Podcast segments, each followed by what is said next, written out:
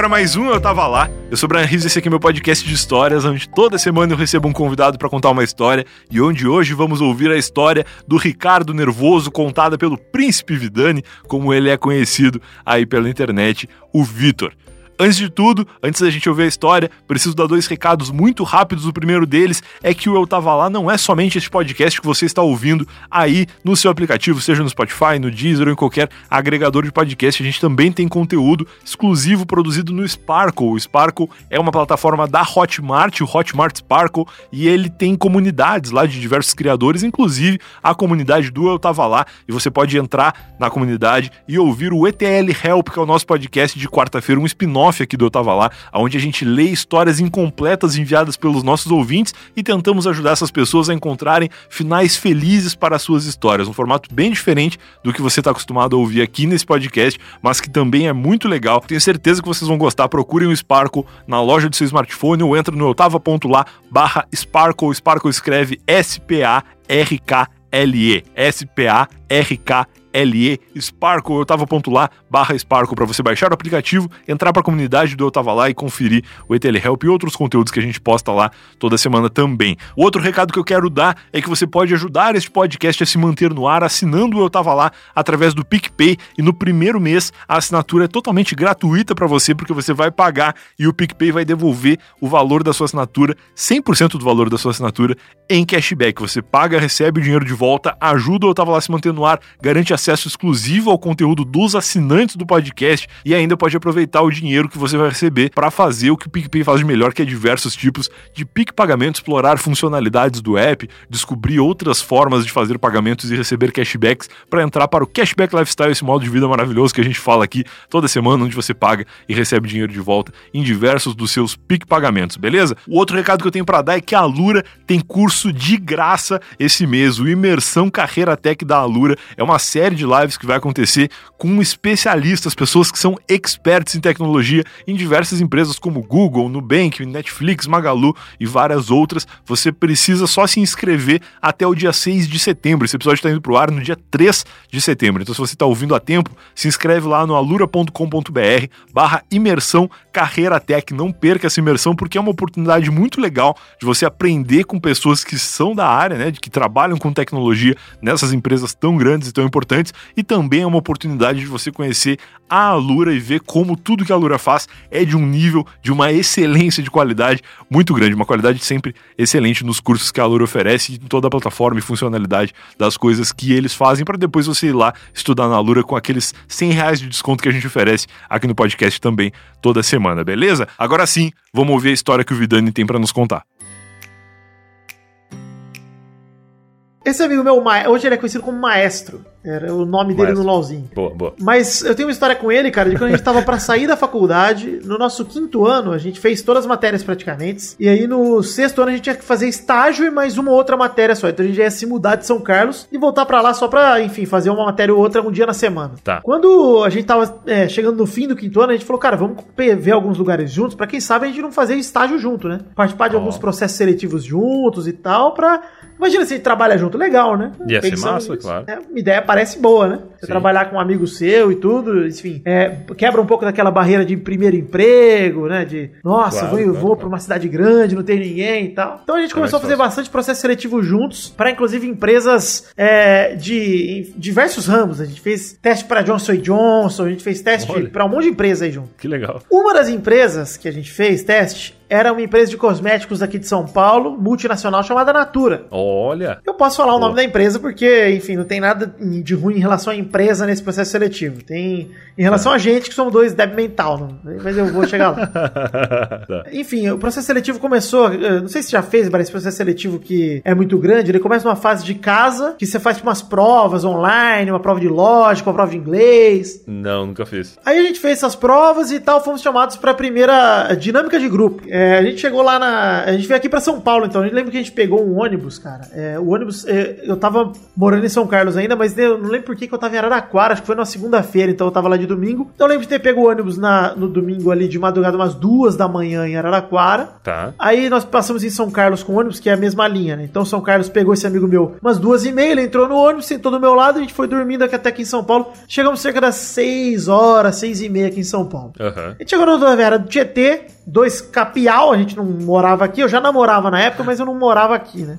Então eu vim aqui só visitar, minha era namorada já morava. Tá, entendi. E aí, cheguei aqui na rodoviária do Tietê, morrendo de medo, sem bilhete do metrô, fomos comprar bilhete e tal. Nossa. Que o, a, a dinâmica de grupo ia ser lá na, perto do metrô Paraíso, lá, na Vergueiro. Tá, Pra, beleza. pra- pra quem não conhece São Paulo, né, vale explicar. É uma rua aqui, que é Vai. perto do metrô Paraíso, com a perto da Avenida Paulista, que é mais fácil vocês localizarem aí. Bem mais fácil. E pra quem não é de São Paulo e vem pra São Paulo pra uma, uma história assim, tipo, pra fazer tipo, com compromisso, com horário e tal, é um nervosismo, né, cara? Porque tu Porra! chega em São Paulo, primeiro que tu já acha que tu vai sair no Tietê e vai ser assaltado na mesma hora.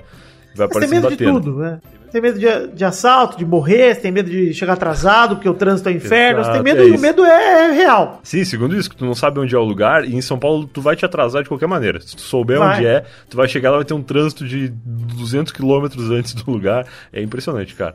Por isso que a gente chegou tão cedo, que a gente chegou aqui era umas seis e meia por aí, e a nossa Uhum. dinâmica de grupo era perto das nove da manhã. Certo. Então a gente chegou e falou, bom, vamos então, né? A gente, e esse amigo meu, ele- a gente não foi vestido, né? Que a gente chegou a se trocar depois, botar uma roupinha social e tal, pra gente estar apresentável na, na Ah, entrevista, isso né? é na bom, dinâmica. Isso é importante.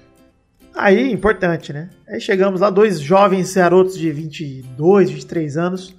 Chegamos ali na rodoviária do Tietê, pegamos o metrô, viemos aqui pra estação do Paraíso, paramos num boteco antes da dinâmica de grupo pra gente tomar um café da manhã, né? Dormimos a noite inteira, falamos, bom, vamos comer um misto quente aqui, um suquinho de laranja. Olha. E resolvemos é, nos trocar na, na própria- no próprio boteco, né? No banheiro do boteco. Banheiro do boteco, Tá. cara, tinha aquelas portas de boteco velho que não fecha, não tranca, né? Na verdade, mas foi tranquilo. A gente se trocou, comemos lá um misto quente, tomamos um suco de laranja, demos um tempo ali. Ah, lá, jogo nessa hora já aconteceu uma tragédia que assim que meu amigo se trocou, ele voltou e derrubou o suco de laranja na camisa social dele. Meu Deus. Mas assim, a gente conseguiu dar um jeito ali, fomos no banheiro, passamos os guardanapos, uma aguinha ali, deu, um- demos um jeito.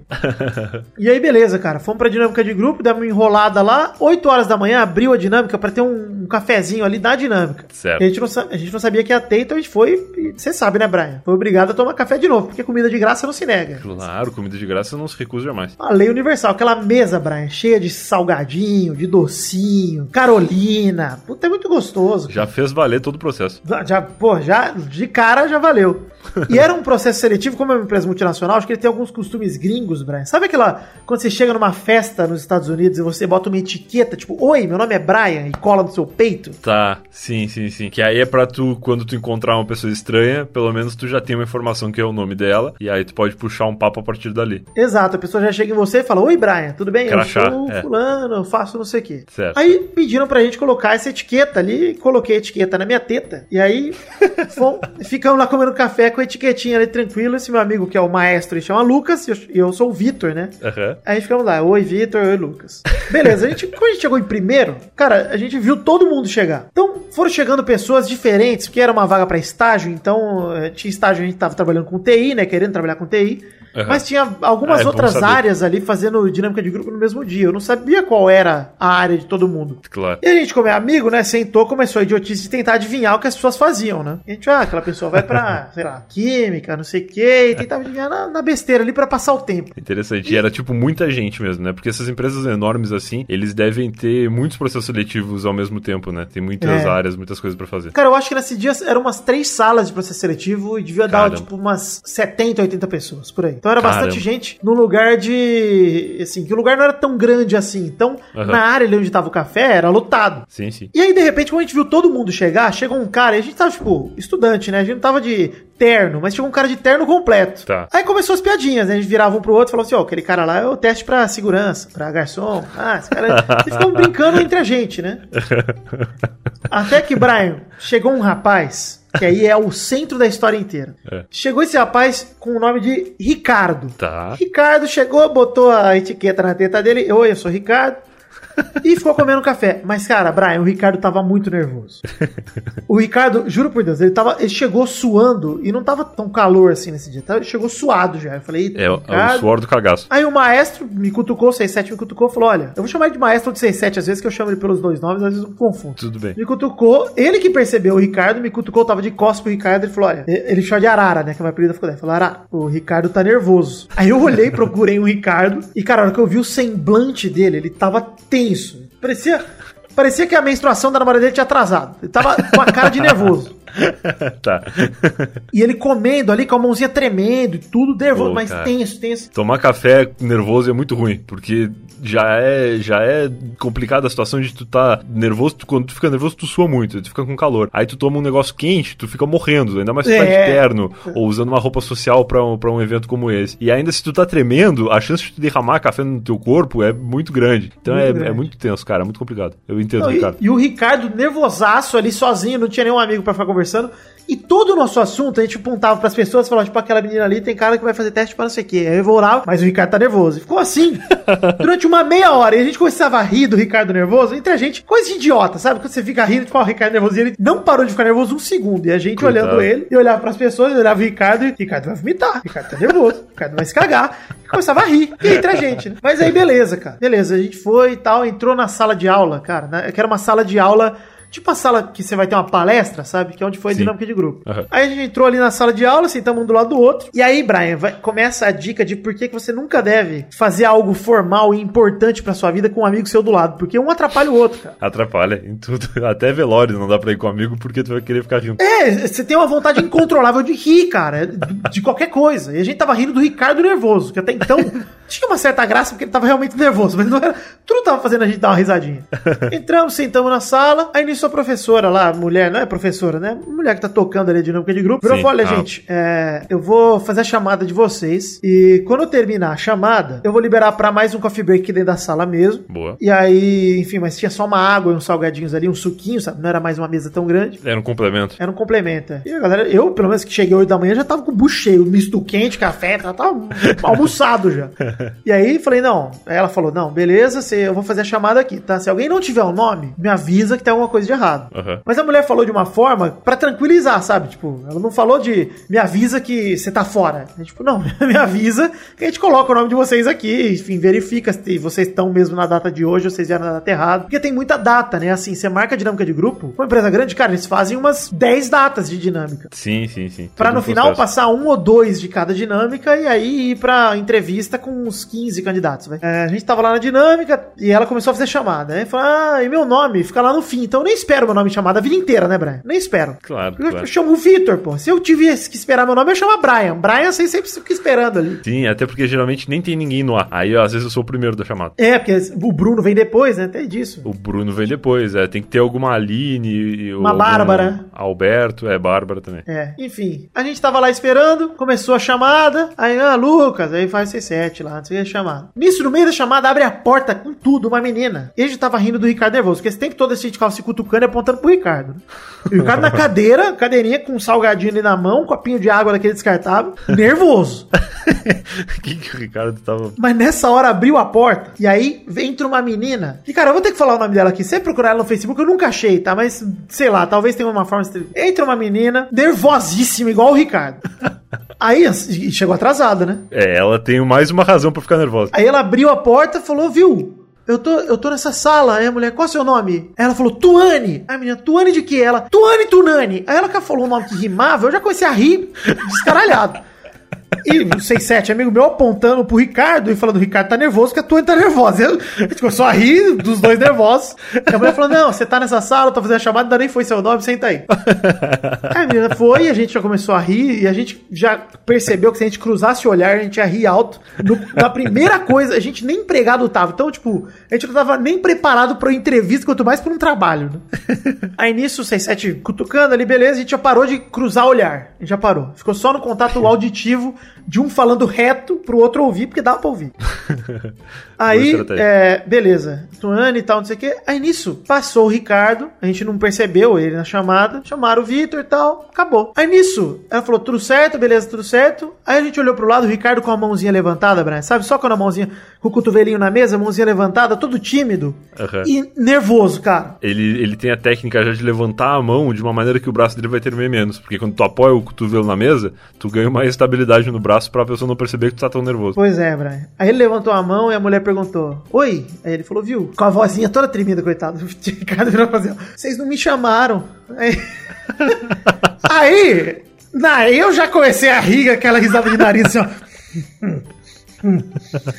Rindo, e, cara, e o, o 67, filho da puta, do meu lado, falando: Ih, o Ricardo, ih, tá nervoso. E, e eu, caralho, para de falar que eu vou morrer aqui.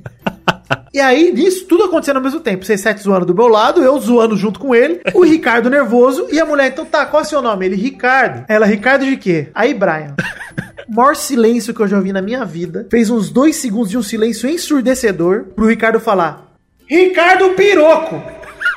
Mano, qual a chance do maluco ter nome de rola? Aí a gente lá ouvindo Ricardo Piroco, não satisfeita, a mulher não ouviu e falou: o quê? Ricardo levantou, bateu as duas mãos na mesa e falou assim: ó, Piroco! E aí, ela não, fez cara que não ouviu e ele começou a gritar, Brian: Piroco! Piroco! Cara, nessa hora eu tava apertando uma bola do saco com força e mordendo a minha língua, porque eu falei, mano, se eu passar. Isso aqui já é a prova já. É a prova. A prova é, se você se controlar, você não é um imbecil, você pode ir pra próxima fase. É um ator, só pode. Mano, sério, ele deve ter gritado piroco só umas duas vezes, mas eu ouvi na minha cabeça umas 17, porque eu não conseguia parar de pensar nisso, cara. E o 67, amigo meu, e uma hora a gente cruzou o olhar, a gente morreu, cara. A gente ficou um afund... Se eu fosse uma tartaruga, eu entrava no casco, bicho, porque eu não tinha o que fazer, velho.